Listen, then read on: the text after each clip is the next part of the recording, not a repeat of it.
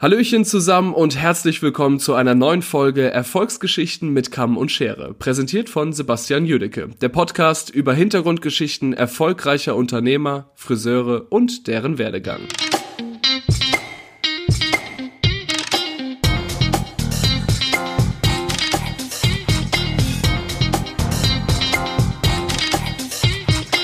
So, und da sind wir auch schon wieder zurück mit dem zweiten Teil des Gesprächs mit Andreas Wendt. Heute in dem Teil geht es eher darum, was er in seinen über 90 Salonretteraktionen, in seinen Einsätzen in Friseursalons erlebt und gesehen hat, woran viele gescheitert sind und was man vielleicht einfach auch als Information für sich selber mitnimmt, damit es einem nicht selber so geht. Also viel Spaß mit dem zweiten Teil von dem Gespräch und bis auf bald. Jetzt äh, würde ich gerne mal ein bisschen auf dieses ganze Know-how aus deinen über 90 Salon-Coaches kommen. Kannst du uns so ein bisschen aufklamüsern, woran ähm, oder was so die, die, die Themen waren, die dir immer und immer wieder untergekommen sind, warum es gescheitert ist? Kann man das irgendwie in so drei Gruppen klassifizieren? Sagt man das so klassifizieren? Man, man kann das sehr gut. Man kann das sehr, sehr gut auf clustern oder aufdröseln. Das kann man sogar sehr, sehr gut. Es gibt wirklich drei große elementare Dinge, die meistens nicht funktionieren. Okay. Erstes Thema ist Optik und Sauberkeit. Wenn du in einen Friseursalon reingehst und der Friseur macht die Haarschneidemaschine auf und da fallen drei Kilo Haare vom Vorgängern raus, dann ist das der erste Brechreizauslöser, wo du als Kunde keinen Bock mehr drauf hast. Ja. Dann sind solche Sachen ganz oft dabei wie tote Fliegen und Spinnen im Schaufenster, Schnitthaare im Schaufenster oder große Banner von Herstellern im Schaufenster. Das ist die so wahrscheinlich erste, schon die hm? wahrscheinlich schon vergilbt oder verblasst sind. Ja, die, die dann schon vergilbt oder verblasst sind oder einfach auch so, weiß ich nicht, Frisurenposter von Firmen im Fenster ist für mich immer ein Zeichen von, ich kann nichts, weil wenn ich handwerklich doch super bin, Warum mache ich dann nicht einfach selber ein Foto von einer Frau und lasse das bei Bannerprint. was weiß ich, für 40 Euro drucken? Stimmt. Das ist so das Erste, wo man sich denkt, gut. Weil wenn du natürlich einen Banner vom Hersteller im Fenster hängen hast, dann musst du davon ausgehen, dass das in deiner Stadt noch 30 andere genauso haben. Also bist du nur einer von vielen. Ja. Zweiter Punkt, den auch sehr viele falsch machen oder woran sehr viele scheitern, ist die eigene Persönlichkeit. Es gibt sehr viele Friseure, die zwar eigene Geschäfte betreiben, aber im Grunde gar keine Ahnung davon haben, was sie da gerade eigentlich machen.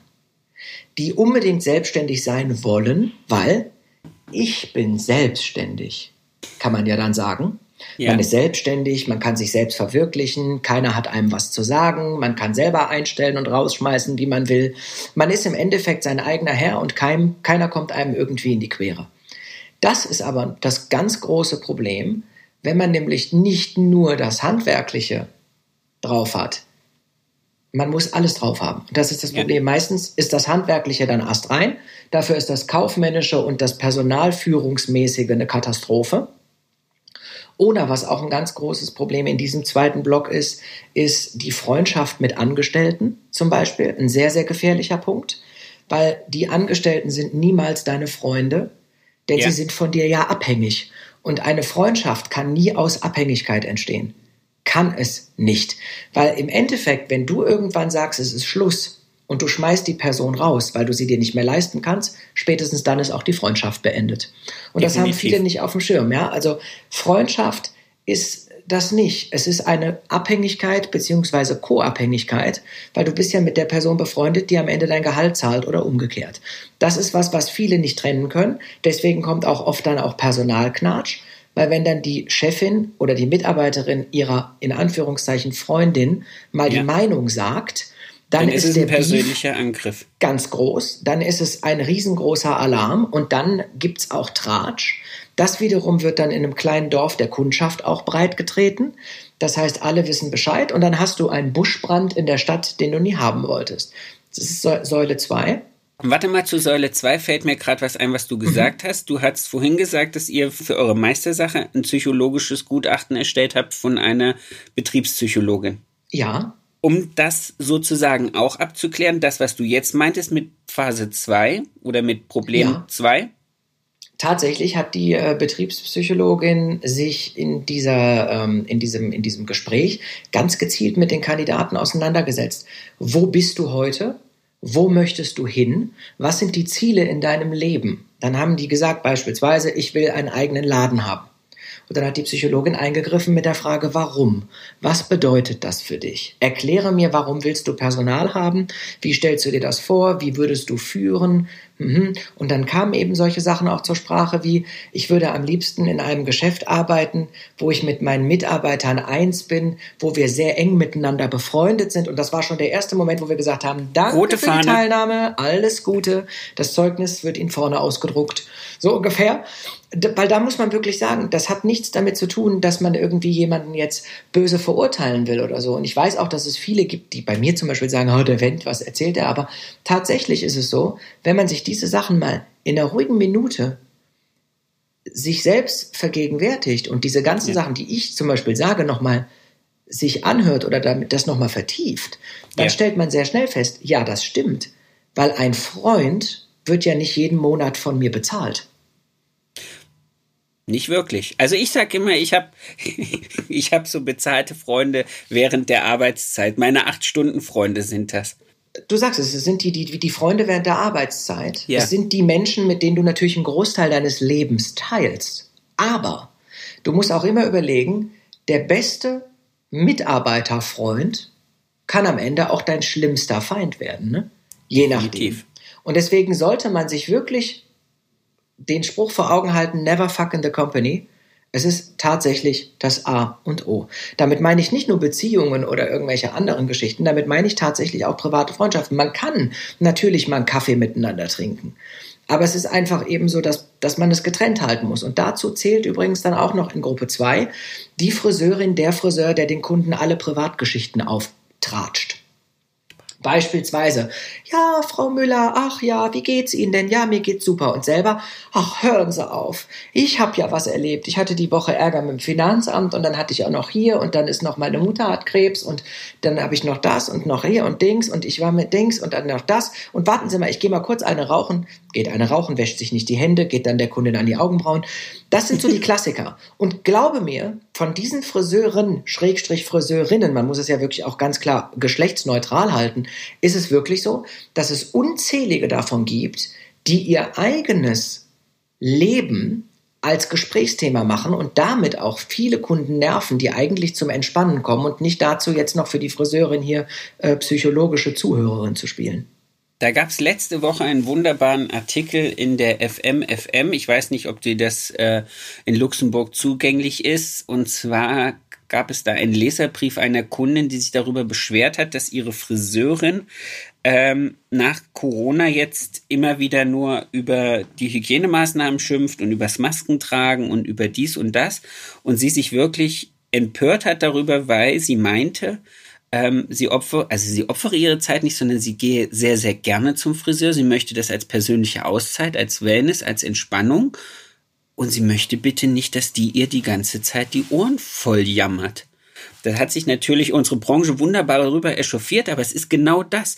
Wir zwingen ganz oft den Kunden da draußen unser Weh und Ach auf, ohne dass wir gefragt haben, ob die das hören wollen. Und weißt du, das ist ein Thema, was mich tatsächlich auch, was mich immer wieder maßlos ärgert, ist die Tatsache, dass wenn, als Beispiel, ich bin, du bist jetzt mein Kunde und du schreibst jetzt, oder ich, du warst jetzt bei mir und ich habe dir erzählt, Mensch, ach, das ist alles im Moment schlecht, ich habe da Probleme, dort Probleme, hier Probleme, da und dann auch noch das. Und jetzt habe ich noch Angst, krank zu werden wegen Corona und auch noch das. Und wenn ich krank werde, dann habe ich keinen Umsatz mehr, kannst du dir das vorstellen, dann muss ich meinen Laden zumachen. Wenn ich dich damit, sagen wir mal jetzt mit einer Balayage, dreieinhalb Stunden zulabere ja. und dann am Ende sage so 319 Euro bitte, und du dann eine Bewerbung, äh, Bewerbung, eine Bewertung schreibst und schreibst, ich war heute bei Andreas und leider war mir das alles sehr blöd, weil er hat nur von seinen Problemen und seinen Stories erzählt. Weißt du, was das Schlimme ist und was das Allerschlimmste ist?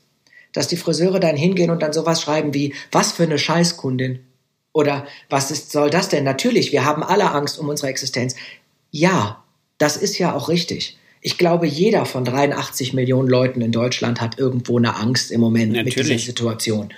Aber ich kann den Kunden verstehen, weil man möchte ja oder man bezahlt ja Geld, um zu entspannen und man zahlt ja mitunter auch nicht wenig Geld. Und ich finde einfach, wir sagen immer zu unseren Mitarbeitern, das Private muss vor der Ladentüre draußen bleiben. Und ich bin der Meinung, das Gleiche gilt auch für den Inhaber, die Inhaberin. Ja, ja, das stimmt. Ich hatte ganz lange von meiner Chefin früher einen Ratschlag und die hat immer gesagt, rede nicht über Krankheit, rede nicht über Kirche und rede nicht über Politik. Ähm, ich krieg's ganz, ganz gut hin, außer über Politik zu reden, weil ich auch noch politisch aktiv bin bei uns in der Stadt. Deswegen fällt das ein bisschen raus. Aber das Thema Krankheit und das Thema äh, Kirche kann ich ganz gut wegdrücken. Und es schützt, es schützt einen wirklich davor, einfach äh, A, blöde Gespräche zu führen und B, seinen Kunden zu vergraulen mit Dingen, die er nicht hören will. Weil ganz oft sagen ja auch Friseure, oh, jetzt habe ich, hat die mir eine Stunde lang beim Haare schneiden darüber erzählt, wie schlecht es ihr oder ihr Mann oder wie auch immer geht, weil krank, weil dies, weil das. Und warum sehen die Kunden uns immer als ihren moralischen und seelischen Briefkasten oder Mülleimer? Und dann merken die Friseure, glaube ich, gar nicht wirklich, dass sie es andersrum genauso treiben. Erstens das und zweitens denke ich dabei immer noch, du bekommst, was du sähst. Also wenn du natürlich dich zur Anlaufadresse für Probleme machst, dann musst du nicht dich nachher darüber beschweren, dass die Leute dich dafür benutzt haben. Ne? Ja, natürlich. Weißt du, was ich meine? Also wenn ich, wenn ich offen bin und sage, ich bin hier dein, dein, dein Briefkasten für den ganzen Kummer, dann muss ich mich nachher nicht darüber beschweren. Was ich aber noch viel schlimmer finde, ist, wenn eine Kundin dir zum Beispiel eine Geschichte erzählt, dass danach im Personalraum alle anderen darüber informiert werden, wo ich mir sage, so, das hat auch ein bisschen was mit Diskretion und Verschwiegenheit zu tun. Weil man sagt immer, der Friseur ist der Psychologe des Kunden. Naja, nur der einzige Unterschied, der Psychologe geht nachher nicht in den Mitarbeiterraum und tratscht drüber. ne? ja. Weil der hat die ärztliche Schweigepflicht, an die er sich dann auch hält. Und ich bin immer, ich habe se selber auch zahlreiche prominente Kunden gehabt, ne? Aber ich habe nie darüber gesprochen, weil ich immer, ich glaube auch, dass das ein, ein, Punkt ist, warum viele mich da auch wirklich geschätzt haben, weil ich immer gesagt habe, was hier passiert, das bleibt auch hier. Und ja. was ich irgendwie, was ich mit jemandem bespreche, das bleibt dann auch am Ende bei mir. Weil es gibt nichts Schlimmeres als dieser Tratsch, der dich irgendwann wieder einholt. Und das haben viele nicht auf dem Schirm. Leider dass man da eben äh, entsprechend auch dann sich, dass man vorsichtig sein muss. Und das Gefährlichste, finde ich, am Gespräch mit dem Kunden ist, nicht, dass man über Politik spricht. Sowas kann ja interessant sein. Wenn ich jetzt zum Beispiel mit dir anfange, mich über Donald Trump zu unterhalten oder so, dann habe ich eine Meinung und du hast eine Meinung. Das Schlimmste, was passieren kann, und das passiert leider in sehr, sehr vielen Betrieben, ist, dass dann der Friseur oder die Friseurin an einem Gespräch teilnimmt über ein Thema, womit sie sich überhaupt nicht auskennen oder keine Ahnung haben und dann statt zu sagen, oh Gott, da habe ich gar keine Ahnung von, mit gefährlichem Halbwissen an solchen Konversationen teilnehmen. Ja. Ja, oder sich, oder sich mit einfach nur ihrer eigenen oder seiner persönlichen Meinung ähm, berufen für zu missionieren. Das ist auch noch was, wo ich denke, ist auch was, was wirklich in Kategorie 2 persönlich, persönliche, äh, ja, Fehler, persönliche Missmanagement fällt, einfach auch sich als Friseur so ein bisschen als Meinungshoheit und Missionar aufzuspielen. Weißt du, was meine beste Freundin mir gestern erzählt hat? Das war was, das hat mich total abgeholt eigentlich. Okay.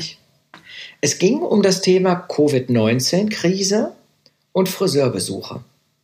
Ah. Und sie hat mich nach meiner Meinung gefragt und hat gesagt, weißt du, Andreas, ich glaube, ich gehe nicht mehr zu der hin. Okay, warum? Und dann sage ich, Warum, wenn ich fragen darf? Ja, weißt du, ich habe die ja auch auf Instagram. Und die mm. treibt sich so viel rum im Moment. Also gestern war sie in der Shisha-Bar, dann war sie mit Freunden frühstücken, dann war sie vorgestern auf einer Hochzeit zu Gast. Sagt sie, ich habe irgendwie Angst, dass ich mir nachher die Seuche bei der einfange. Und da habe ich auch gedacht, so, die Friseur-Szene war ja eine der Szenen, die zum Anfang von Corona ganz laut aufgeschrien hat, ein Lager hat geschrien, macht endlich die Läden zu und schützt unsere Gesundheit. Ja. Und zumachen, zumachen, zumachen. Alle, die geschrien haben, zumachen, zumachen, zumachen, sind jetzt die, die am Wochenende mit Leuten in Bars und Cafés unterwegs sind. So nach dem Motto, Covid gibt's ja jetzt nicht mehr.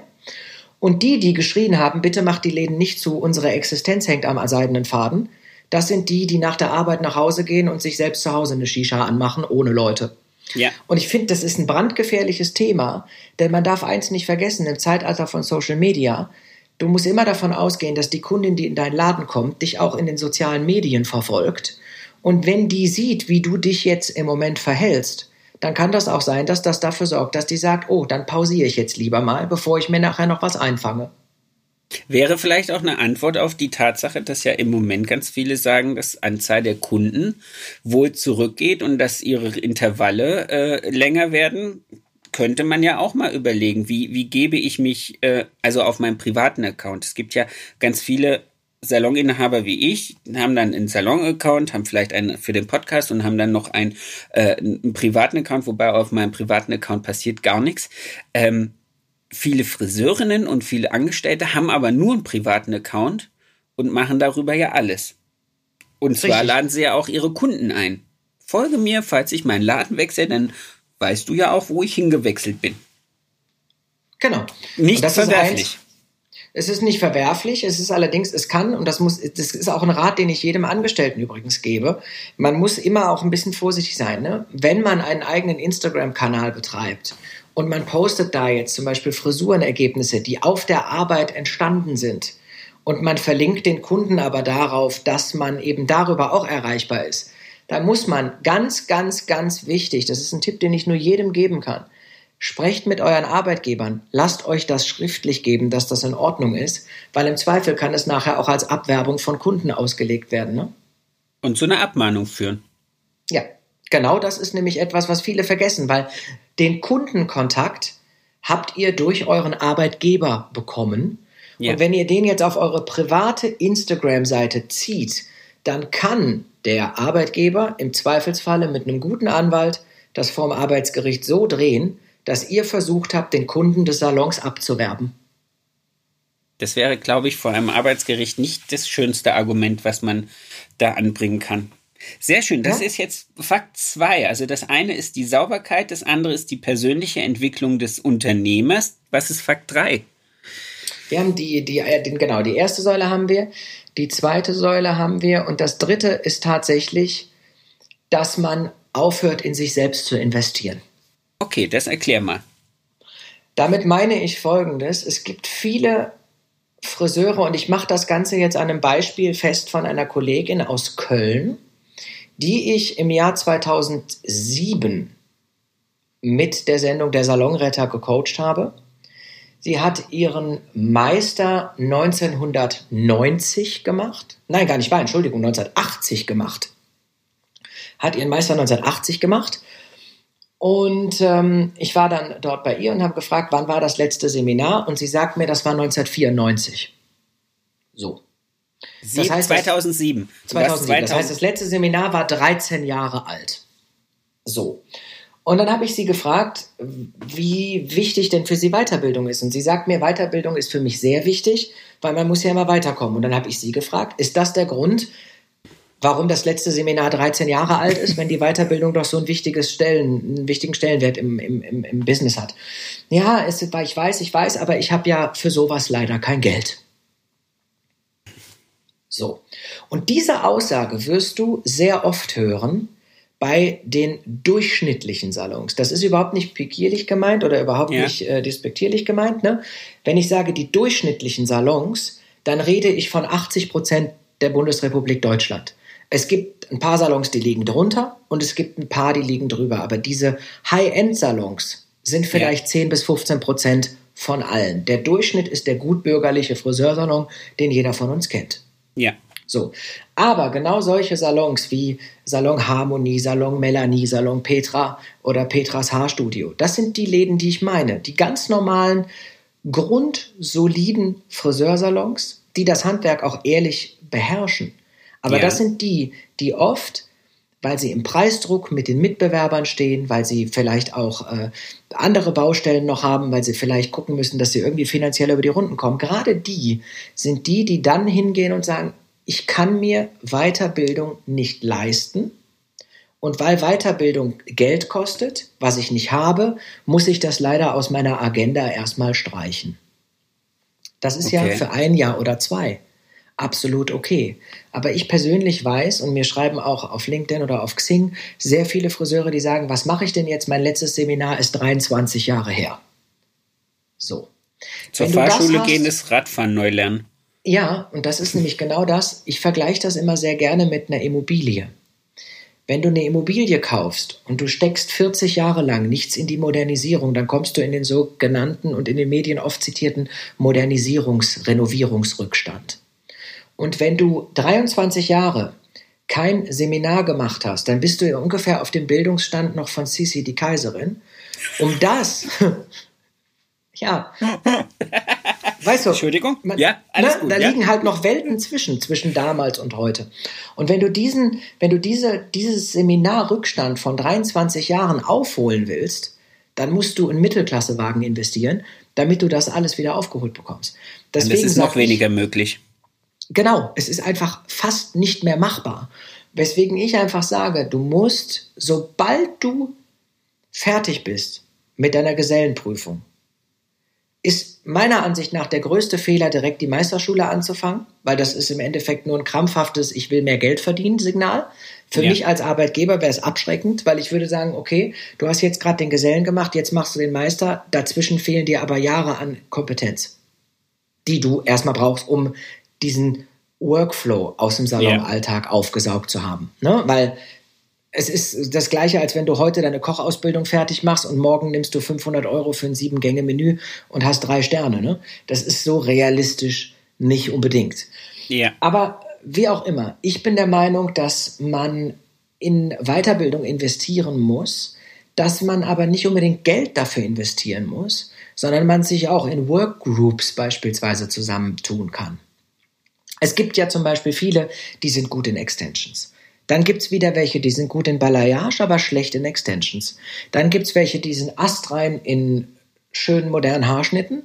Und dann gibt es wieder die, die sind astrein in den ganz klassischen Sachen, was die anderen nicht können. Wenn man sich da vernetzt und sich gegenseitig supportet, ja. dann funktioniert sowas auch ohne viel Geld in die Hand zu nehmen. Nur, und da sind wir beim Punkt, da sind die meisten zu stolz für weil man kritisiert und man hatet ja lieber und man yeah. hackt lieber aufeinander rum und sagt, was meinten der, was er ist, was meinten die und äh, als sich mal an die Hand zu nehmen und zu sagen, gemeinsam sind wir stark.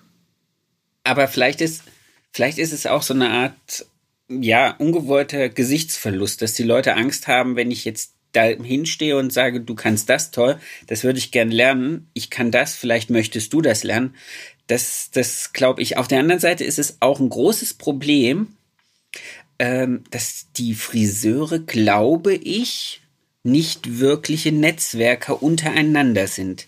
Also, wenn ich, wenn ich mir jetzt unsere Stadt hier in Ludwigsburg angucke, dann habe ich Kontakt zu fünf Friseuren, zu denen ich auch ein, eine Art Stammtisch mal ausgerufen habe, weil ich gesagt habe, Mensch, ihr seid fünf Leute um mich drumherum, die ich, die ich interessant finde, um mich mit euch auszutauschen, wie ihr euer Business macht. Vielleicht kann ich da was lernen und das, das hat auch funktioniert. Also ähm, das klappt, aber ich denke, dass ganz, ganz viele Friseure da draußen zu futterneidisch und zu ähm, stolz sind zu sagen, es gibt jemanden in, in der Stadt, den finde ich eigentlich, der macht das, glaube ich, gut. Wenn ich dem das jetzt sage, dann lacht er mich aus. Und ich glaube, das ist das Problem. Und das ist genau, was du gerade gesagt hast, dieser Futterneid. Das ist genau das richtige Wort. Es ist nicht möglich, dass man sich gegenseitig supportet, weil das Erste, was kommt, um Gottes Willen, wenn ich jetzt da mit dem mache, dann geht die Martina nachher zum Färben zu dem. So darfst du aber nicht denken. Man muss miteinander wachsen, man muss voneinander äh, ja. profitieren. Ich habe auch Fernsehkollegen, von denen ich Dinge gelernt habe. Ich habe auch, ich habe es vorhin schon gesagt, mit Judith Williams zum Beispiel Verkaufstipps bekommen. Das habe ich gefeiert. Ich finde das ja. sensationell. Ich bin deswegen, Gott bewahre, will ich mir gar nicht anmaßen, äh, ansatzweise irgendwie Konkurrenz oder so. Im Leben nicht. Aber es ist einfach in dem Moment für mich sehr hilfreich gewesen. Und ich habe auch immer gesagt, ich bin ja auch jemand, der Friseuren hilft. Also ich bin durchaus jemand, der sagt, wenn man mich anschreibt, kannst du uns mal ein, ein Seminar geben, beispielsweise im Verkauf. Ich glaube, Verkauf kann ich äh, besser wie jeder andere, weil ich einfach weiß, wie man es verkaufen muss, wie man Sachen verpackt, wie man mit Kunden kommuniziert. Weil das Schlimmste, was du machen kannst, ist verkaufen, so dass der Kunde es merkt. Und wenn ja. ich dich frage, im Salon beispielsweise, ein ganz beliebtes Rollenspiel von mir, du zeigst mir ein Produkt und ich sage und sagst mir, das ist das Repair Shampoo von XY. Das ist ganz toll, weil das macht deine Haare super geschmeidig. Dann frage ich dich, was sind denn die Inhaltsstoffe, was sind die Wirkstoffe, was ist denn das, der USP? Ähm, ja, es macht die Haare halt auch sehr weich. Mhm, okay, das war nicht die Frage. Was ist denn drin? Was sind denn die Produkte? Panthenol, Provitamin B5, äh, Aloe Vera oder äh, irgendwelche anderen. Weißt du, was ich meine? Wenn du mich nach meinem Volumenprodukt zum Beispiel fragst, dann haben wir den Volumenproteinkomplex. Dann haben wir Voluminis. Das ist ein geschützter Haar- Rebuilder, der das Haar dicker macht, der das Haar von außen umlegt, aber wasserlöslich ist und sich dann beim nächsten Mal wieder abträgt. Das sind Dinge, wenn, ich, wenn du mir das erklären kannst, yeah. so wie man das bei einem Produkt können muss, dann ist der Kunde auch interessiert. Weil wenn ich dir sage, ja, das ist jetzt ein Repair-Shampoo, also das repariert deine Haare, dann sagt der Kunde, okay, das macht die Balea-Spülung für 89 Cent ja auch. Warum soll ich dann jetzt das für 19 Euro kaufen? Weißt du, was ich meine? Du musst diese Alleinstellungsmerkmale, die USPs, die Unique Selling Propositions der Produkte, die yeah. musst du rauskitzeln. Und das ist aber das Problem, dass du ja oft von den Produktpartnern, die du im Salon hast, diese ganzen Key Facts gar nicht bekommst weil man sie dir gar nicht sagt. Die Außendienstler wissen es selbst teilweise nicht, also musst du erstmal selbst Research betreiben, um in die Produkte reinzukommen. Und ich glaube, wenn man da ansetzt, kannst du mit Verkauf ganz viel reißen, weil Produkte verkaufen sich dann fast von alleine, wenn du sie gut rüberbringst. Und damit machst du im Endeffekt dann den wesentlichen Umsatz, beziehungsweise den wesentlichen Gewinn. Weil das ja. ist nämlich Umsatz, den du machst, ohne Zeit zu investieren, weil die Zeit, die du investierst, stehst du eh hinterm Kunden und arbeitest. Also du hast eigentlich nur deine Marge erhöht genau. mit minimalem Aufwand. Das stimmt. Aber das ist ja ein Problem, was unsere Branche, glaube ich, generell hat. Das habe ich jetzt der letzte in einem Seminar, was ich mir gegönnt habe. Da ging es wieder um BWAs und Zahlenlesen, einfach weil ich das relativ regelmäßig auch immer mal wieder für mich mache, um mich selber dann wieder ein bisschen clean zu machen, genauso wie ich regelmäßig Schneideseminare mache. Ha, ähm, jetzt habe ich den Faden verloren. Nein, haben wir das Problem gehabt in dieser Unterhaltung auch wieder, dass dann jemand gemeint hat, ja, die, die, die Branche braucht halt mehr friseurexklusive Produkte, damit die nicht im Retailmarkt zu kaufen sind, weil dann würden ja wir mehr verkaufen. Und dann sage ich so zu dieser jungen Dame, wenn ich, bist du sicher, dass du über deine, ich gehe jetzt mal ganz dreist davon aus, dass du vielleicht einen Verkaufsanteil von sieben bis acht Prozent hast. Wahrscheinlich waren es nicht so viel, ich weiß es nicht. Ähm, dass wenn du ein friseurexklusiveres Produkt hast oder du sagst, du nimmst ein Markenprodukt äh, raus, was die Leute vielleicht kennen, wechselt zu einem, was die Leute noch nie gehört haben, das ist aber dann friseurexklusiv, dass du deinen Verkaufsanteil wirklich steigern kannst? Wenn die wirklich alle nur äh, über den Friseursalon verkaufen und wir sind deutschlandweit, glaube ich, bei 5 bis 8 Prozent Verkaufsanteil im Friseursalon, dann frage ich mich, warum Milliarden Euro bei Flaconi, bei HSE gemacht werden. Und zwar nicht für die 3,49 Shampoos, sondern auch für die richtig teuren Shampoos. Ja? ja. Also äh, der Bedarf ist da, der Kunde ist da. Und der Friseur, wie hat es der Peter Lehmann den Tag gesagt, nicht zu verhindernder Verkaufsumsatz. Also ich hätte die Kundin sozusagen rausschmeißen müssen, damit ich den noch verhindere. ja, ich nenne dir ein anderes Beispiel. Ne? Wenn ich ein Produkt toll finde, ne, dann ja. kaufe ich das. So, und ich sage immer ein Beispiel gerne dafür, wenn ich als Frau eine Louis Vuitton Handtasche haben will, dann brauchst du mich nicht nach Zara schicken. Denn nee. ich möchte ja keine Zara-Tasche, ich möchte diese Louis Vuitton-Tasche für 2000 Euro haben dann gehe ich gezielt dahin. Ich muss es also schaffen, mein Produkt beim Kunden so beliebt zu machen, dass er das gleiche Muster verfolgt. Ich nenne als Beispiel von meinen Salons damals. Wir hatten einen Verkaufsanteil im Durchschnitt von 26 Prozent. So. Weil mir das aber auch immer wichtig war. Das erste, was ich gemacht habe, ist, ich habe geguckt, ist dieser Mitarbeiter handwerklich begabt und ist er sprachlich fit? Das ist das Allerwichtigste. Ich bin der Meinung, wenn du in einem Beruf arbeitest, wo du viel mit Kunden zu tun hast, dann ist eine gesunde Rhetorik und eine Ausdrucksweise das absolut Wichtigste. Stimmt. Da muss ein Gespräch möglich sein, da muss eine ethische Gesprächsbasis da sein, da muss eine Kommunikation stattfinden können. Der Mensch muss punktiert sprechen, er muss interessant sprechen und nicht dieses monotone Gebrabbel, wo du nach fünf Minuten das Gefühl hast, du brauchst jetzt mal eben eine Schlaftablette, damit du die nächsten zweieinhalb Stunden der Behandlung noch überleben kannst. Und ich glaube, das gibt es ganz oft in der Branche, aber das kann man lernen. Und da bin ich auch wieder beim Thema. Solche Schulungen und da habe ich das große Glück gehabt, natürlich in meiner Fernsehzeit auch mit zahlreichen Sprechausbildungen und Workshops und weiß der Kuckuck nicht, was es da natürlich alles gegeben hat. Ich glaube, ich habe in meinem Leben mehr Sprach- und Verkaufsseminare gehabt als jeder andere normale Mensch, weil das einfach dazugehört. Ne? Ja. Wenn man in der Öffentlichkeit steht, muss man sich ausdrücken und muss man sich auch präsentieren können, weil sonst kann sowas auch ganz schnell mal ganz böse nach hinten losgehen. Und ich glaube, wenn man da ansetzt und in Schulungen investiert, beispielsweise im Verkauf, dann setzt du zwar Geld da rein, wenn du aber dann deinen Verkaufsumsatz von 8 auf, sagen wir mal, 15 bis 20 Prozent erhöhst, dann hast du das Geld mitunter in einem Monat wieder drin. Und ja, ab dann machst du damit Gewinn. Und das ist nämlich genau der Punkt, wo man dran ansetzen kann, zu sagen, wir gehen jetzt mal in den Bereich Verkauf und zwar in dem sogenannten Backyard Selling, als wenn du es am Gartenzaun deiner Nachbarin präsentierst. Das ist nämlich das Verkaufsgeheimnis vom Home Shopping. Dass Produkte so im Dialog mit dem Moderator verkauft werden, als wenn man es seiner Freundin am heimischen Gartenzaun erzählen würde, woraufhin die sagt, geil, will ich auch haben. Und das ist, glaube ich, das Entscheidende, weil jetzt nenne ich dir nur mal ein Beispiel. Was ist schwerer? Der Kundin, der du gegenüber sitzt, der du das Shampoo auf die Hand schmieren kannst zum Riechen, der du das Haarspray aufsprühen kannst zum Fühlen. Was ist schwerer, ihr das Produkt zu verkaufen oder in einem Fernsehstudio 10.000 Frauen, die zu Hause sitzen, die weder das Gefühl noch den Geruch nachvollziehen können? Ja, ja, absolut. Das habe ich ja vorhin gesagt. Ich verstehe, ich kann es eigentlich nicht nachvollziehen, dass man darüber solche, solche Umsätze generiert. Aber es passiert. Und es ist halt auch, das war auch Sinn und oder, oder Erkenntnis in diesem Seminar wieder, wenn dieser Verkaufsanteil, also die, du den einfach nur um fünf Prozent anhebst, dann landet nachher einfach wirklich Geld in der Kasse, was du für sinnvolle Sachen benutzen kannst, sei es Investition in dich selbst, Investition in dein Unternehmen, in dein Marketing, egal da, wo dein, deine Lücken sind, da, wo du gesagt hast, ich bin in diesem, in diesem äh, Hamsterrad drinnen, es reicht nicht, also kann ich nicht mir Gedanken darüber machen, wo investiere ich oder wo nehme ich das Geld zum Investieren her. Das ist halt, ähm, das ist schon ganz schön, ganz schön hart.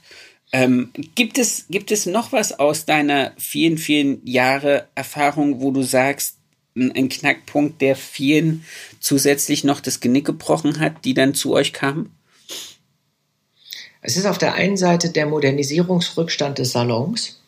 Okay. Das ist auch ein Problem, wo man sich denkt, ich habe den Laden jetzt eingerichtet mit einem Einrichter für tausende Euros, vielleicht sogar mit einem Warenkredit, dass ich dann 20 Jahre die Produkte abnehme. Das wird ja auch oft gemacht.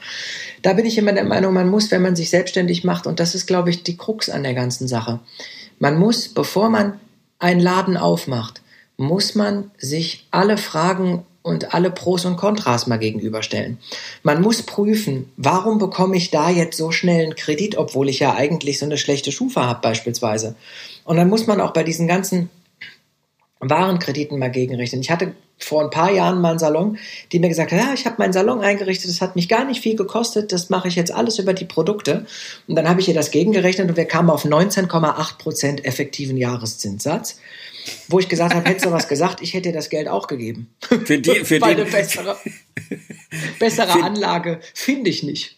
Ja, so, definitiv. Beispiel, das ist zum Beispiel ein Ding, ja. Äh, du kannst heute Kredite bekommen für unter ein Prozent Zinsen, wenn du ein Geschäft aufmachen willst. Musst nur wissen, ja. wie. Das ist das eine. Dann ist die Frage, was hast du für einen Steuerberater? Ist der wirklich so gut? Hast du da mal ein bisschen Research gemacht? Hast du mal ein bisschen geguckt? Bist du nicht eigentlich, und das finde ich auch noch so ein Thema, wenn du frisch aus der Meisterschule bist und du hast ein Einzelunternehmen, also keine GmbH, bist also nicht zur Bilanzierung verpflichtet, yeah. warum hast du dann Steuerberater? Hast du doch gerade alles in der Meisterschule gelernt. So, ne? Bestes Thema. Du, du hast gerade die Buchhaltung gelernt, du hast die ganzen kaufmännischen Sachen gelernt. Also warum steckst du dann tausende Euro in Steuerberater, wenn du doch einfach nur im Kontenrahmen SKR 03 die paar Buchungen im Monat selber machen kannst? Bei einer Bilanz mit Anlagevermögen und, und, und Abschreibung ja. etc. ist es ein anderes Thema. Aber das ist was, da wird dann halt viel, viel gemacht. Oh, dann noch ein anderes Thema. Geld ausgeben. Es wird nicht in Seminare investiert, aber in eine Putzfrau. Weil man hat ja keine Lust, dann abends noch den Salon selber sauber zu machen. Stimmt. Fensterputzer kommt dann, wird gemacht. Dann hat man eine Schaufensterdekorateurin, die Geld kostet. Ich habe das in vielen Salons gesehen, da waren so Sachen dann in, in der Buchhaltung drin, wie zum Beispiel äh, monatliche Leasingrate fürs Auto 800 Euro. Respekt. Weil man brauchte ja ein Porsche oder ein BMW, ne? So. Weißt du, das zum Beispiel. Oder Schaufensterdekoration, Putzfrau, Fensterputzer. Diese ganzen Scherze waren in der, in, der, in, der Bilanz, in der Bilanz oder in der Buchhaltung mit drin, wo ich mir denke, okay, wollen wir doch mal zurück zu den Basics. Ich selber habe viel gemacht in meinem Leben und habe sehr viel gearbeitet und bin ja auch jetzt durch meinen Abschied bei ProSieben bin ich ja 2019 dann äh, aus dem Grund, dass mein Vater ganz plötzlich verstarb und meine Oma und meine Opa, habe ich die Entscheidung getroffen. Du hast sehr viel jetzt in diesem Jahr erlebt. Es ist Zeit für eine Veränderung. Und ich hatte zu dem Zeitpunkt ein Angebot von der Mediengruppe RTL Deutschland und habe gesagt, okay, ich nehme das an, ich setze jetzt mal alles auf diese Karte und nehme bei Pro7 Abschied. Das habe ich gemacht im März 2019 nach vielen, vielen erfolgreichen 13 Jahren und vielen, vielen, vielen erfolgreichen Projekten als Moderator und später ja auch als Produzent. Und ich sehe es immer so, wenn man sich entwickelt, dann nimmt man natürlich auch viele Dinge mit. Und ich bin Gott sei Dank, ich klopfe auf Holz an dem Punkt, dass ich sage, ich muss nicht mehr unbedingt arbeiten. Ich mache es, weil es mir Spaß macht. Aber ich habe in den letzten Jahren sehr viel gemacht und ja. sehr gut gewirtschaftet, sodass es mir gut geht und ich mir um mich selber und mein Auskommen keine Sorgen machen muss. Aber was man natürlich dann sieht, ist, wenn man Läden hat, die frisch gegründet worden sind, da muss es eben nicht übertrieben sein. Ich könnte es mir leisten und fahre trotzdem einen gebrauchten Smart, der zehn Jahre alt ist, und einen Mazda MX5 von 2005. Also ich, ich fahre mein Auto. Auch. ja, genau. Du, aber du siehst, was ich meine. Grundsolide. Ich habe zwei, oder wir haben zwei Autos, weil mein Partner fährt eins und ich fahre eins, aber im Grunde sind das beides Autos, die sind abbezahlt, da ja. fällt nichts an. Weißt du, ich könnte mir auch eine fette Karre holen, aber das ist gar nicht meine Intu Intuition. Ich, ich stehe da nicht drauf, weißt du, ich brauche dieses Statussymbol, dicke Karre, Neuwagen und so nicht. Ja. Und ich brauche auch keine Reinigungskraft für die Schaufenster und ich brauche auch keinen äh, keinen Schaufensterdekorateur. Weißt du, wenn ich das selber nicht kann, dann lasse ich das Schaufenster halt ganz clean. Das ist immer noch besser, als dass ich dann alle zwei Wochen irgendwie 200 Euro dafür ausgebe, die ich eigentlich in Education, in Ausbildung, in Fortbildung investieren kann. Und ich glaube, da muss einfach jeder einzelne Betrieb sich mal Gedanken drüber machen, welche Kosten brauche ich unbedingt? Ja. Und welche Kosten kann ich vielleicht auch mit dem Personal in der Zeit, wo nichts zu tun ist, ganz einfach selbst noch abwickeln? Weil es ist in jedem Salon so, dass mal ein Termin ausfällt, weil er einfach nicht kommt und du hast zwei Stunden Leerlauf. Da könnte man auch Fenster putzen. Richtig. Und in den zwei Stunden bist du wahrscheinlich in einer Stunde mit dem Fensterputzen fertig und in der anderen Stunde hast du das Schaufenster geschmückt. Also das sind Sachen, wo man einfach dann auch mal sagen muss, okay, das kriege ich doch hin. Und wenn man jeden Abend durch den Laden mit dem Staubsauger selber läuft, sind das im Monat auch wieder 300 Euro, die man sich an der Reinigungskraft sparen kann. Ja, und das ist halt alles Themen, die, die so in so kleinen Salons wahrscheinlich am Anfang einfach so ein bisschen zum Höhenflug führen. Ja, es gibt ein, ein ganz spannendes Ding, das will ich noch ganz kurz anreißen, ist von frisch von der Meisterschule gekommenen Friseuren. Hatte ich eine sehr interessante Unterhaltung vor einem Jahr. Inzwischen ist die Dame in der Privatinsolvenz. Scheiße. So, das passiert. Ich persönlich sage noch nicht mal Scheiße. Ich sage, ich finde das super. Okay. Weißt du auch warum? Die Geschichte will ich jetzt hören. Wer es einmal gelernt hat, so, macht diesen Fehler nicht nochmal. Das ist natürlich auch eine Möglichkeit, stimmt. So. Also, Ne? Also wenn du einmal Fehler gemacht hast, sei dir sicher, es passiert dir kein zweites Mal. In Amerika sagt man, wenn du einmal auf die Fresse gefallen bist, danach weißt du, wie es funktioniert. In Deutschland ist es so, bist du einmal auf die Fresse gefallen, dann kriegst du in der Regel nirgendwo mehr einen Kredit und dein Leben ist am Arsch. ja. So, das sind eben die zwei unterschiedlichen Bausteine. Ne? In den USA gibt man dir dann erst die Chance, wenn du es einmal verkackt hast. Hier hast du es einmal verkackt und das war's dann für den Rest deines Lebens. Also da muss man vorsichtig sein. Aber trotzdem sage ich eben bei dieser jungen Frau, die kam frisch von der Meisterschule, die hat dann gemeint, dass sie sich schon sehr darauf freut, ihren Laden zu führen Okay. mit Mitarbeitern. Und sie braucht zum Anfang erstmal eine Vollzeitkraft und eine Teilzeitkraft. Ich hatte sie damals schon gefragt, wofür sie denn unbedingt jetzt schon Personal braucht am Anfang, wenn sie doch jetzt gerade erstmal durchstartet. Und dann hat sie mir erklärt, dass sie ja natürlich auch noch ein Leben hat Ja. Und sie natürlich auch Urlaub und so machen will. So. Als ich angefangen habe damals, ich glaube, ich habe sechs Jahre gar keinen Urlaub gemacht. Das habe ich dann gemacht, als ich es mir finanziell leisten konnte, zu sagen, ich mache jetzt mal zwei Monate nichts. Ne? So. Das ist so diese Relation, die man setzen muss. Wenn man Ich glaub- natürlich einen Laden aufmacht und man hat direkt im Kopf, okay, nächsten Monat habe ich aber vier Wochen Urlaub, dann sollte ich den Laden danach erst aufmachen. Das stimmt. Und sie hat eben diese ganzen Sachen so gemacht, hat dann Personal eingestellt, um dann auch mal Urlaub zu machen und hat dann nach drei, vier Monaten gemerkt, dass sie nicht mehr bezahlen kann. Hat dann auch nicht bezahlt, hat dann auch die Krankenkassenbeiträge nicht mehr bezahlt. Wo ich mir sage, hätte sie wenigstens noch den Arbeitnehmeranteil bezahlt, dann hätte sie zumindest das Hinterziehen von Sozialabgaben nicht als Straftat nachher noch von der Staatsanwaltschaft angehängt bekommen. Und so endete das ganze Spiel dann in der Privatinsolvenz mit einem Verfahren wegen Hinterziehung von Sozialversicherungsbeiträgen, weil sie hat ja die Beiträge der Arbeitnehmerin einbehalten, Ja. aber nicht abgeführt. So.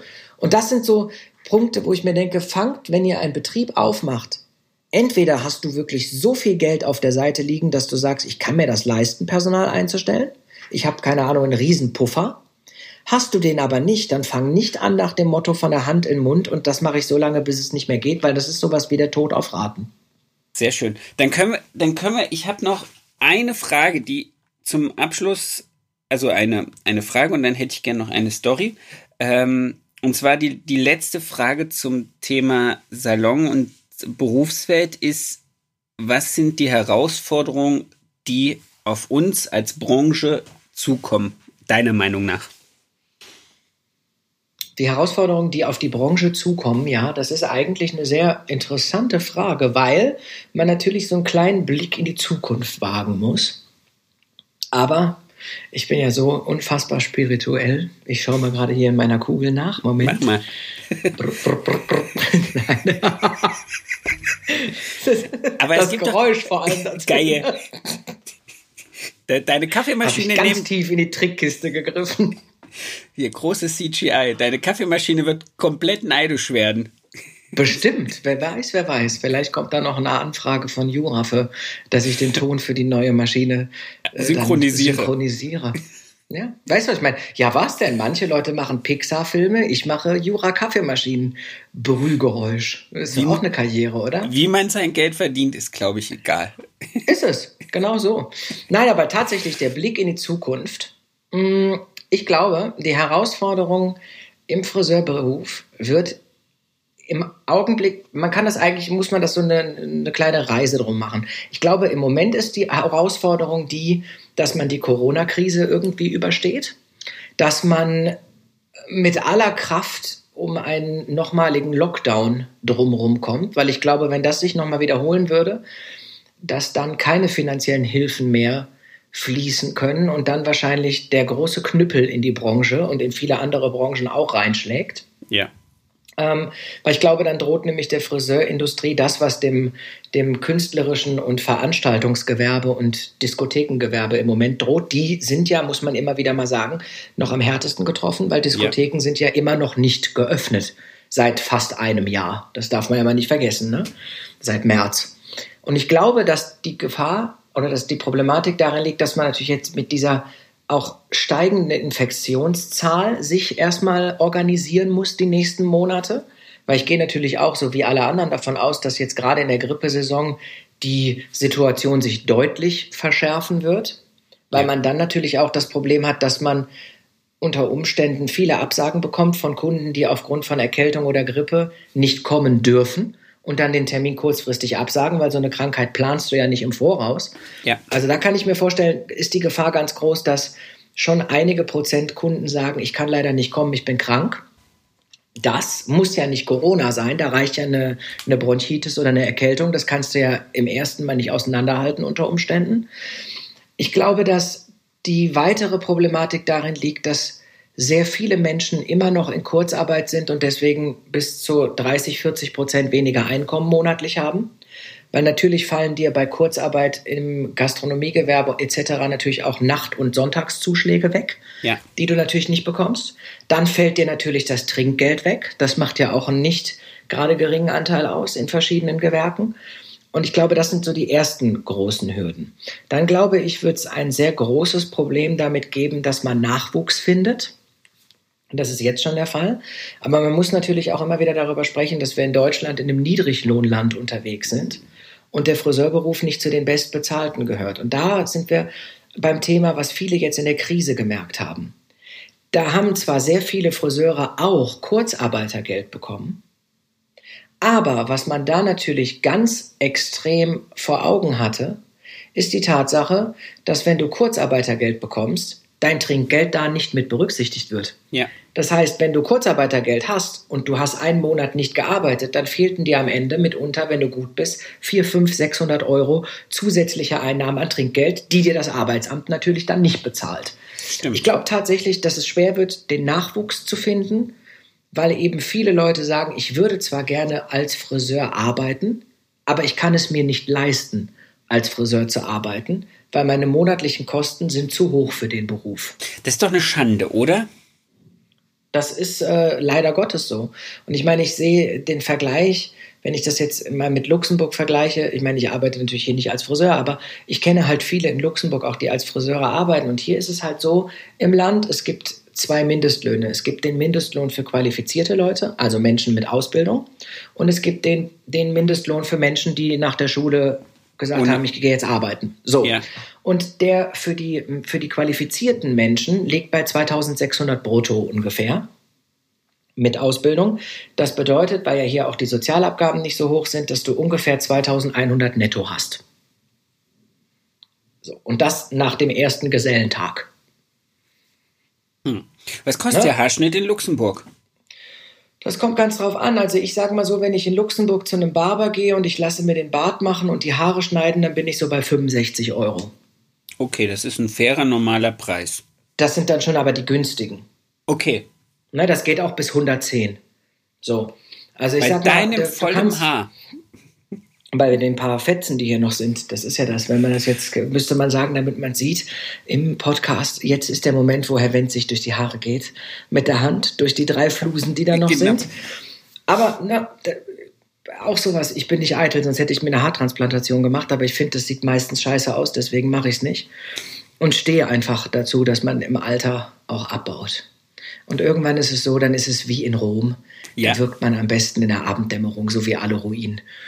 Aber ähm, was sind nur noch so bei, bei leichter, äh, leichter Beleuchtung? Da war früher übrigens die 15 Watt Glühbirne geil. Du ja. sahst immer geil aus. Du sahst immer geil aus, egal in welcher Pose, egal in welcher Situation deines Lebens. Jetzt im Zeitalter von LED. Du immer siehst immer scheiße aus. Ja. Es sei denn, du nimmst einen Filter. Nur den gibt es halt im wahren Leben nicht in jeder Lage. Ne? Nee, nicht wirklich. Aber das ist halt wirklich so, dass hier kriegst du keinen Haarschnitt für 10 Euro oder für 15. Und das ist genau nämlich dann so eine Geschichte, wie, wie man sie in Deutschland eben nicht hat. Hier ist es so, dadurch, dass die Mitarbeiter mehr kosten, dadurch, dass die Miete mehr kostet, ist es gar nicht möglich, so eine Low-Budget-Leistung anzubieten, Ja. weil es einfach sich nicht rechnet. Und das ist eben das in Deutschland das Problem, dass man dadurch, dass ja manche Leute mit einem Mindestlohn von knapp 10 Euro dann rausmarschieren brutto, da kannst du natürlich auch dann Preisdumping machen. Ich glaube, wenn man einen äh, Mindestlohn hätte, zum Beispiel in der Friseurbranche von, sagen wir mal, 17,50 Euro die Stunde oder 16 Euro die Stunde, dann würden auch 10 Euro Haarschnitte nicht mehr stattfinden. Geht auch nicht mehr. Richtig. Aber solange da von der Regierung aus weiterhin ein solches Niedriglohnsegment gar vorgehalten wird, so lange bist du halt auch einfach dann an dem Punkt, dass du äh, eben ja nur das bieten kannst, was geht. Ich, ich glaube tatsächlich, dass solange an der Mindestlohnsituation an sich nichts geändert wird, Ja. Solange wird sich auch nichts daran ändern, dass es schwer ist, Nachwuchs zu finden. Weil ich meine, man muss ganz ehrlich sein. Heute ist es so, wenn ich noch mal jung wäre jetzt, also ich wäre jetzt nie alt, aber wenn ich jetzt noch mal im Alter 17, 18 wäre, dann wäre, glaube ich, mein erster Fokus darauf, womit verdiene ich Geld und womit kann ich gut leben. Ja. So. Dann wird der Trend wahrscheinlich dazu gehen, dass man sagt, okay, ich mache jetzt erstmal eine Ausbildung in einem Beruf, wo ich Geld verdienen kann. Und dann vielleicht noch mal eine zweite Ausbildung als Friseur. Dann habe ich einen Handwerksberuf und einen anderen. Ist ja auch nicht verkehrt. Das kann ich mir vorstellen, dass viele das machen. Einen Beruf zum wirklich Sicherheit und einen Beruf wie den Friseurberuf, weil es Spaß macht, so dass man später immer noch mal in den anderen Beruf zurückwechseln kann, wenn es nicht geht. Weil ich glaube tatsächlich, wenn man an Alter denkt und wenn man an Karriere und an Geld verdienen denkt, dann wirst du als Friseur nur dann Erfolg haben, wenn du aus dem einfachen Anstellungsverhältnis irgendwann den Ausbruch nach oben schaffst. Wahrscheinlich schon, ja. Klingt hart und klingt auch irgendwie so böse, ne? Das soll von mir überhaupt nicht von oben herab sein, um Gottes Willen. Ich schätze die Leute, die diesen Beruf machen und mit Passion dahinter stehen. Aber man muss ehrlich sein, wenn du dein Leben lang für 15, 16, 1700 netto arbeitest, dann wirst du im Rentenalter ein Problem haben. Definitiv. Das ist aber auch was, was ich nicht ganz verstehe.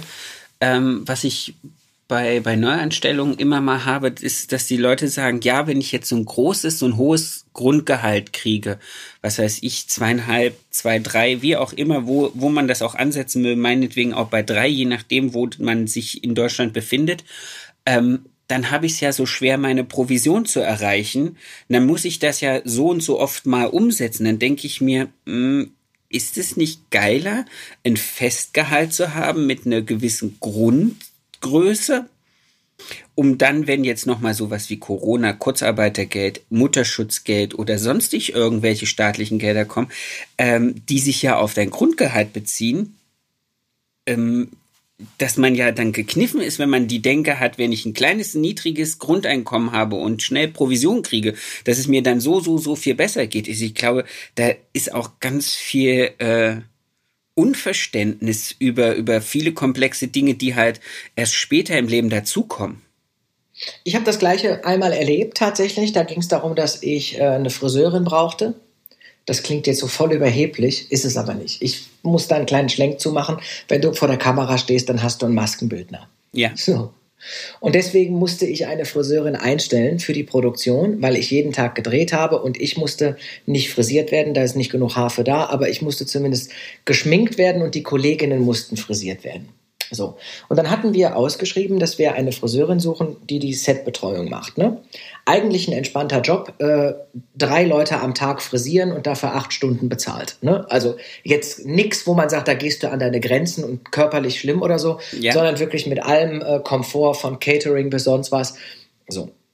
Und dann haben wir tatsächlich ähm, eben auch dann ganz gezielt nach der Gehaltsvorstellung gefragt.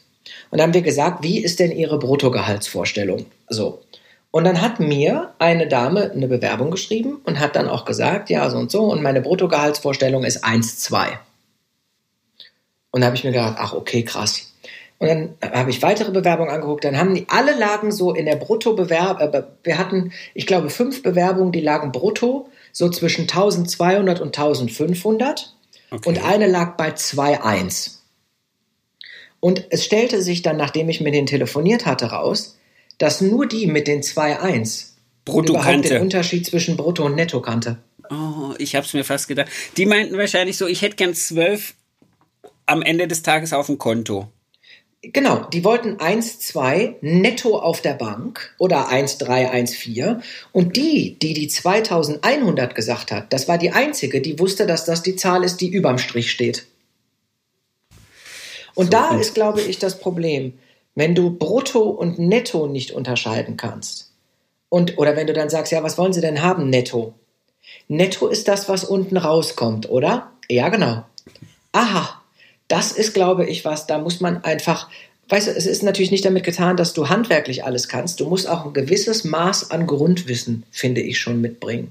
Ja, aber da kommen wir nochmal auf den Punkt zurück, was wir ja vorhin hatten. Wenn das die Herausforderung ist, was muss dann, also das wird ja wahrscheinlich auch einer der großen äh, Punkte in, in, in diesen ganzen Salon-Coachings gewesen sein, dass die Leute halt auch ein, ein äh, gewisses Grundvermögen an Fachsprache für betriebswirtschaftliche Sachen und wahrscheinlich auch ein Grundvermögen für äh, Fachsprache anderer Sachen gar nicht zur Verfügung hatten und damit anfangen können. Also was müssten wir denn vielleicht sogar noch vor der Berufsausbildung in die Leute reinbringen, damit sie, damit sie das besser hinkriegen?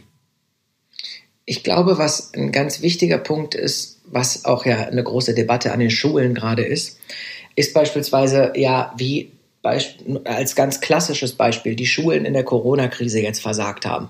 Hm. Da wird ein digitaler Unterricht auf die Beine gestellt, ohne dass die Infrastruktur dafür überhaupt vorhanden ist. So, das ist das Erste. Dann reden wir über das Thema Modernität in Deutschland. Da reden wir zum Beispiel dann über 5G. Okay, 5G, alles schön und gut, ja. Aber es gibt auch immer noch Regionen in Deutschland, da kriegst du noch das Internet über Kupferkabel, weil es noch nicht mal ausgebaut ist. Und da ist nicht 5G, da sind wir bei 1000 Mbit, ja. während andere schon eine Million, äh, ein Gigabit bekommen, kriegen andere gerade mal 1000 Mbit Leitung, weißt du? So äh, dann hast du eine Tausenderleitung, wo du früher gesagt hast so, oh, ich habe 50.000er Leitung. Ja, heute sagst du, ich habe ein Gigabit Internetleitung. Und die Leute, ich sage dir ein Beispiel von einer Freundin von mir in Krefeld, die hat tatsächlich 2000er Geschwindigkeit mit der Deutschen Telekom, weil es mehr noch nicht gibt. So, und wir reden über Krefeld, eine große Stadt, aber eben kleine Ortsteile am Außenrand sind noch nicht angeschlossen ans Glasfaser- oder Kabelnetz. Und da gibt es sowas nicht. Und ich glaube, da ist einfach das Problem, dass man in Deutschland ganz klar feststellen kann, dass in Sachen Innovation in den letzten 10 bis 20 Jahren fast nichts mehr passiert ist. Alle großen Innovationen, sei das Facebook, sei das Twitter, sei das Instagram, sei es äh, Beispiel Amazon, sei es Netflix, äh, Apple Plus, Disney Plus, diese ganzen Streaming-Sachen, das sind alles Sachen, die kommen aus dem Ausland. Tesla, all diese Innovationen, all diese neuen Klamotten kommen aus anderen Ländern zu uns, weil wir selber den Anschluss verpasst haben, weil wir uns zu einem Niedriglohnland sogar im EU-Vergleich entwickelt haben. Guck dir mal an, alle Länder, die angrenzen. Österreich zahlt mehr, äh, die Schweiz zahlt mehr, Luxemburg, Frankreich, Belgien, Niederlande zahlen alle mehr Gehälter im Schnitt als Deutschland. Dänemark klar, wahrscheinlich dann, auch. Ja, Dänemark. ja, doch, sowieso. Ja, sowieso. Die, diese Länder sowieso. Aber weißt du, und dann, dann siehst du halt die, die, äh, die Gesundheits, das Gesundheitssystem beispielsweise.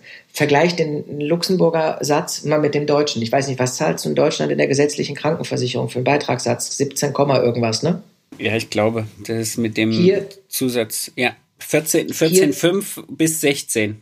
So, hier 2,8.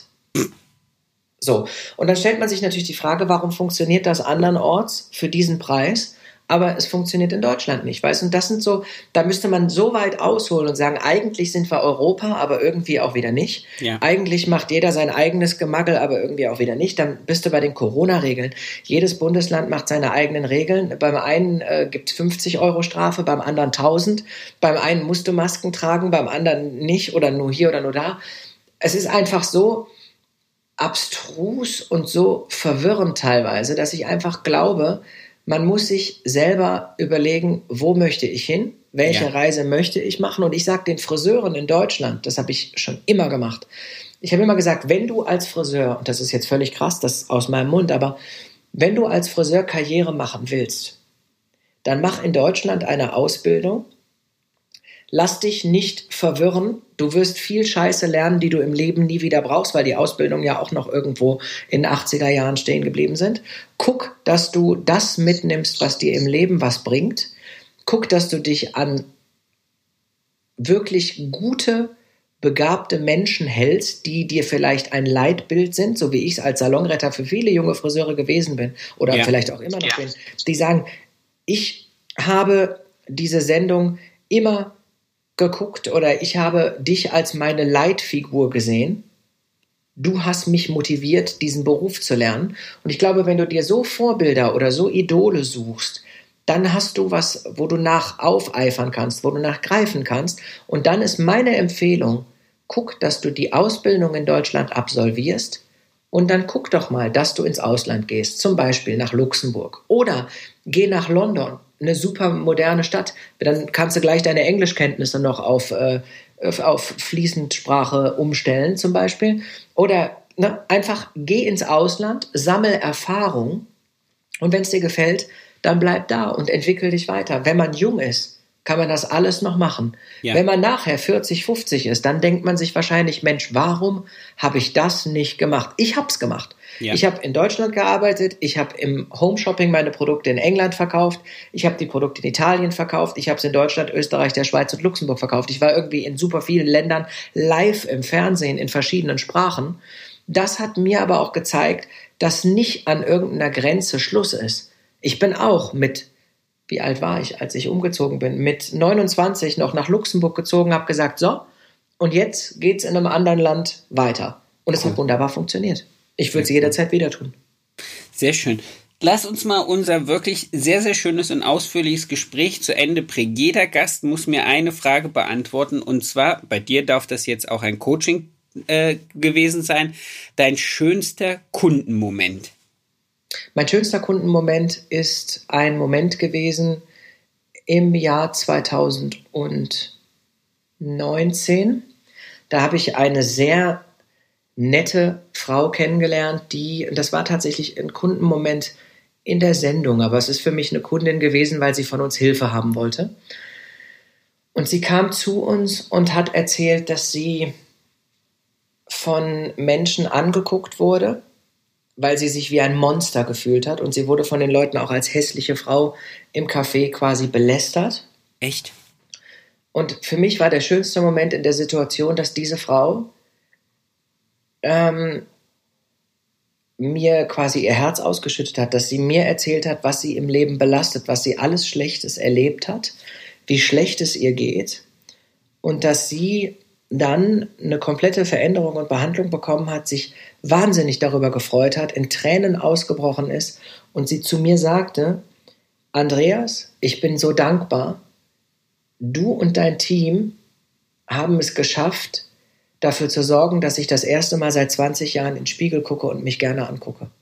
Wow. Und das war für mich ein Riesenkompliment und es ist so ein Gänsehautmoment für mich auch, weil diese Frau ist dieses Jahr vor vier Wochen gestorben und es hat mich sehr geehrt, dass der Ehemann mich dann trotzdem darüber informiert hat, weil mir das gezeigt hat, dass diese Aktion mit dieser Frau zusammen so viel zu bewegen, so wichtig für die Familie geworden ist, dass man selbst über den Abschied von ihr mich noch in Kenntnis gesetzt hat. Das war für mich ein ganz großer Moment. Wow. Wow. Dem ist, glaube ich, gar nichts hinzuzufügen. Vielen lieben Dank. Auch vielen lieben Dank für diesen sehr, sehr persönlichen Moment. Ich sehe es dir gerade an. Ähm, hat mir super viel Spaß gemacht, mit dir zu telefonieren. Ich würde das sehr, sehr gerne nochmal wiederholen. Vielleicht irgendwann ein späteres Mal. Ich wünsche dir eine gerne. ganz tolle Woche. Und äh, ja, auf hoffentlich ganz bald. Vielleicht auch mal in Real Life und nicht nur online. Ja, ich sag, sobald Corona vorbei ist, ist alles wieder möglich. Das würde mich freuen. Sehr schön. Aber es hat mir auch sehr viel Spaß gemacht, so äh, offen über verschiedenste Sachen zu sprechen, weil es einfach, ja, das ist, ich mag das, wenn man Dinge auch an andere weitergeben kann. Das ist der Grund für diesen Podcast. Geschichten genau so. zu teilen. Danke. Bleibt gesund und vielen Dank. Bitte. Das war's schon wieder mit dieser Folge. Ich wünsche euch ganz viel Spaß. Ich hoffe, ihr könntet alle etwas für euch rausnehmen. Ich möchte mich noch ganz recht herzlich bei meinem Tonmeister Tobi Ziegler bedanken von Das Bomb, der immer dafür sorgt, dass das, was ich hier zusammenquassel, hinterher bei euch auf den Ohren in einer guten Qualität ankommt. Vielen lieben Dank dafür. Für mehr Infos, für äh, noch mehr Input zur Folge guckt einfach in den Show Notes. Da ist alles verlinkt, was zum jeweiligen Gast ganz interessant ist. Ich wünsche euch eine erfolgreiche Woche und bis zur nächsten Folge. Euer Sebastian.